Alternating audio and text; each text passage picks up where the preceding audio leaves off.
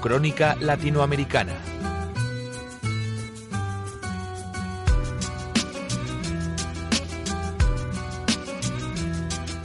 Lo comentábamos en el arranque del programa. Atención a ese imperio de Carlos Slim porque en las últimas horas ha vivido ciertas turbulencias. Carlos Sánchez Pons de la consultora Piñez Aguilar. Buenos días. Muy buenos días, Ana. Parece que Carlos Slim, eh, no sé si se habría enfadado en el día de ayer, eh, después también de una caída en los títulos de América Móvil.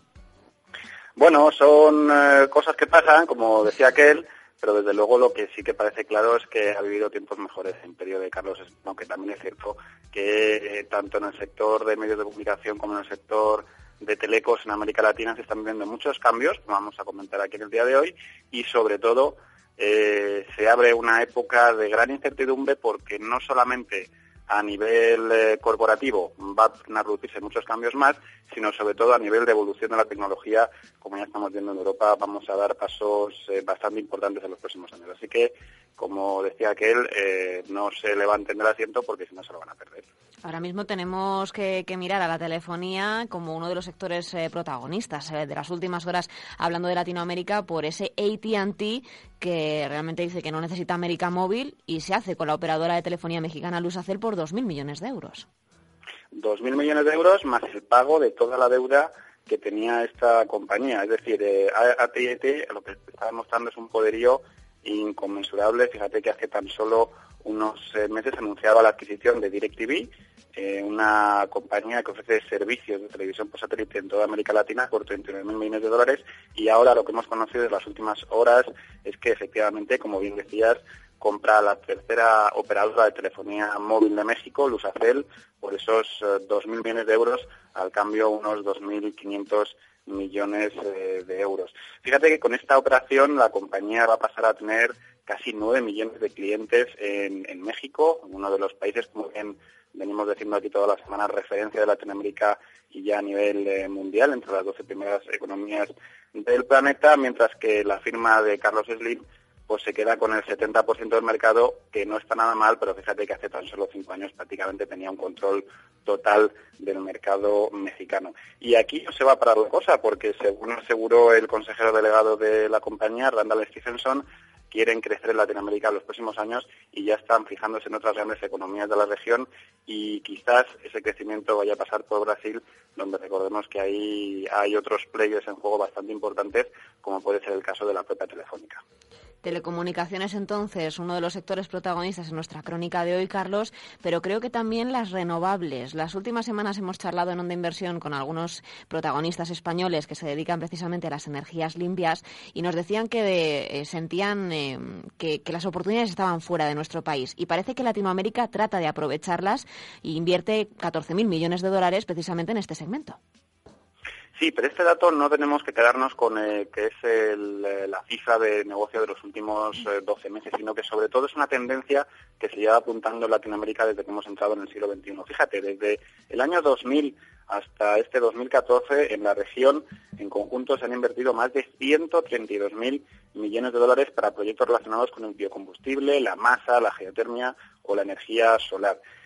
Si nos atenemos a mirar más al detalle esas cifras, Ana, Fíjate que más de 93.000 millones se destinaron a la construcción de nuevos proyectos, lo que quiere decir aproximadamente un 70%, mientras que apenas 38.000 fueron para la adquisición de, proyectos o directamente de compañías involucradas en el sector. En conjunto, eh, a finales de 2013, los proyectos de renovables en la región latinoamericana aportan ya 92,7 teravatios eh, de energía a más de 600 millones de habitantes de América Latina, lo que representa, ahí es nada, a día de hoy ya un 8% de la generación total de energía. Fíjate que estos datos están sacados de, uno de los eh, informes de referencia del sector de la energía renovable, como es el Climascopio, y en este sentido este informe destaca siempre por elaborar un ranking de los eh, países más eh, atractivos y que más han invertido en el segmento de energías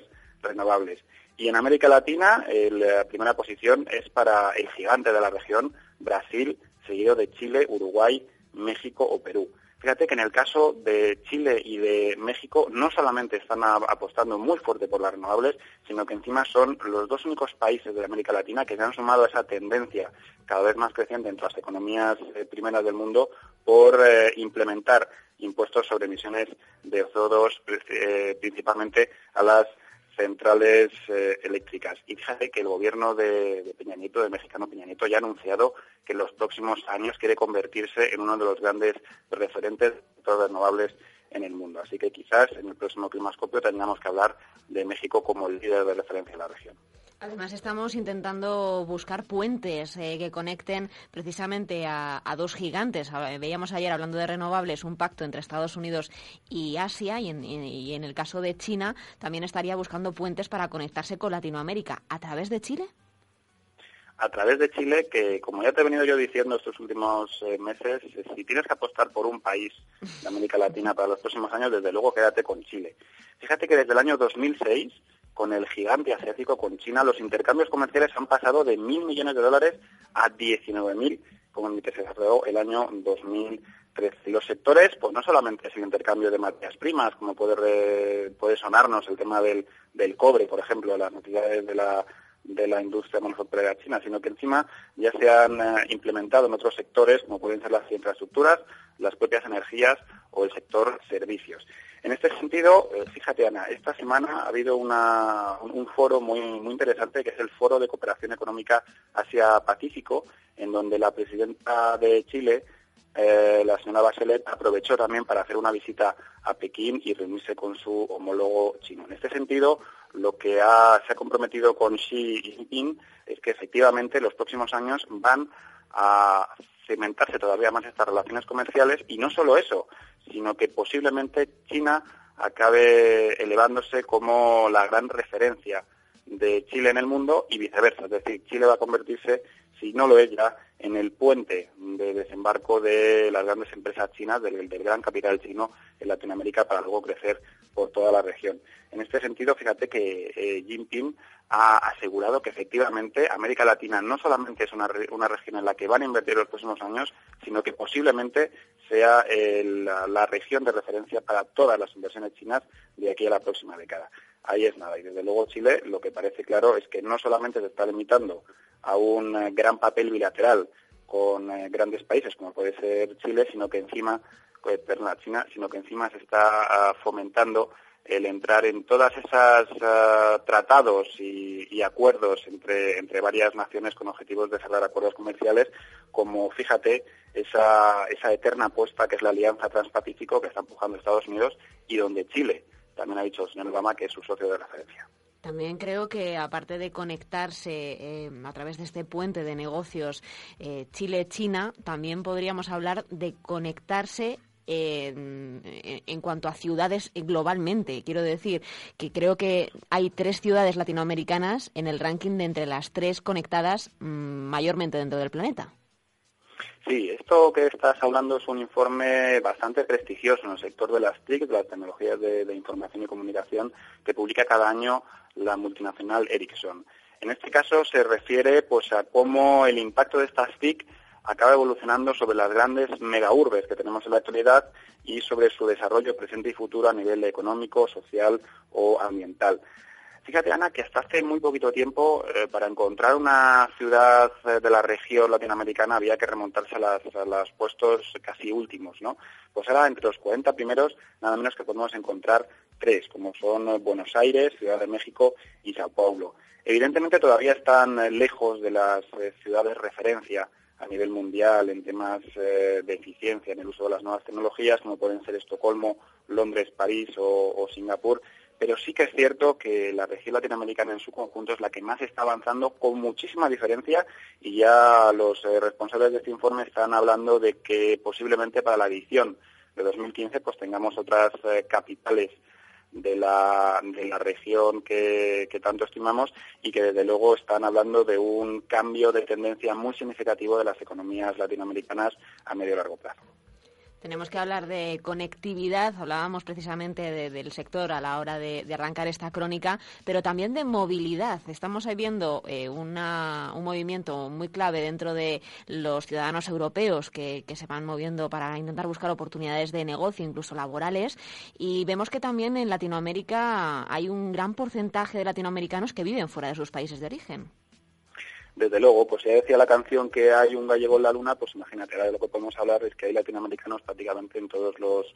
lugares del, planeta. En concreto, este informe publicado por la CEPAL habla de que hay 28,5 millones de latinoamericanos viviendo fuera de sus países de origen, lo que supone un incremento de casi el 25% con respecto a la anterior medición que hizo este organismo en el año 2000. Lo que está asegurando es que sobre todo hay países donde efectivamente esta, esta migración es más, eh, más sencilla de encontrar que otros, como es el caso de México, que ocupa el 40% del total de estas personas que viven fuera de sus países, en total casi 12 millones de personas. Fíjate que el dato curioso es que, mm, bueno, lo que nos puede parecer más evidente es que el destino principal para los eh, mexicanos sea Estados Unidos, por ser su vecino rico del norte, efectivamente es el que ocupa el primer puesto del ranking, pero en segundo lugar ya está España, que absorbe casi 2,5 millones de personas de este, de este total. Por su parte, lo que hay que comunicar es que efectivamente hay países que están creciendo en tasas de migración a niveles bastante altos, como pueden ser los casos de Argentina, Venezuela o República Dominicana, con tasas superiores al 1%, mientras que otros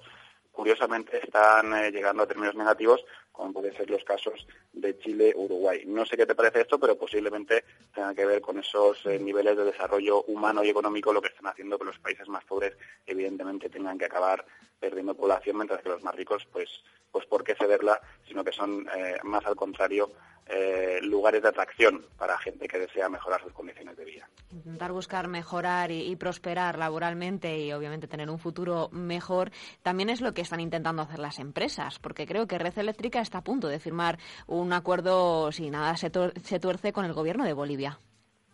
Bueno, parece que la compañía española está llegando al final menos malo de otra de esas historias de terror que de vez en cuando salpican la actualidad latinoamericana. En este caso, pues tenemos que hablar de una pasada nacionalización del gobierno de Bolivia, de la compañía transportadora de electricidad, TD en 2012, que acuérdate que supuso pues todo un eh, terremoto tanto a nivel económico para las cuentas de la compañía española como sobre todo a nivel político, en donde el gobierno español pues tuvo que iniciar eh, también bastantes eh, trámites que, quizá pues no, no hubieran sido lo más deseables del mundo. Lo que parece es que todavía no está tan cerca ah, de alcanzarse el acuerdo como, como le gustaría al gobierno de La Paz. Fíjate que mientras eh, en el Ejecutivo boliviano se habla de que el acuerdo es prácticamente definitivo, eh, desde la empresa española mantiene una posición mucho más reactiva y es que todavía hay una, un, hueco, una diferencia entre la valoración de la eh, indemnización que prevé el gobierno boliviano con respecto a la compañía española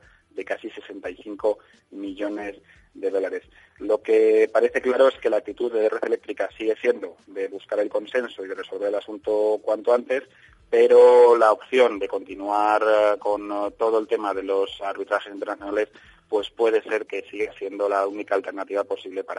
para, llegar a alcanzar un acuerdo que satisfaga a todas las partes. Bueno, pues nos quedamos eh, entonces sin historias de terror que ya ha pasado Halloween, Carlos. Vamos a empezar a pensar en historias navideñas, ¿no? Dentro de nada. Bueno, no te puedes quejar que fíjate que casi todas las noticias, salvo esta última, son tremendamente positivas para el futuro de la, de la región. Así que eh, no podemos sino estar contentos porque este año 2014 desde luego está siendo de tremendo éxito para los países de Latinoamérica y la región en su conjunto. Pues nos vamos a quedar con esa parte positiva. Que tengas buen cierre de semana, Carlos, y te espero eh, la próxima semana para seguir hablando de Navidad. Por supuesto que sí, y esperemos que continuemos con esta senda de buenas noticias.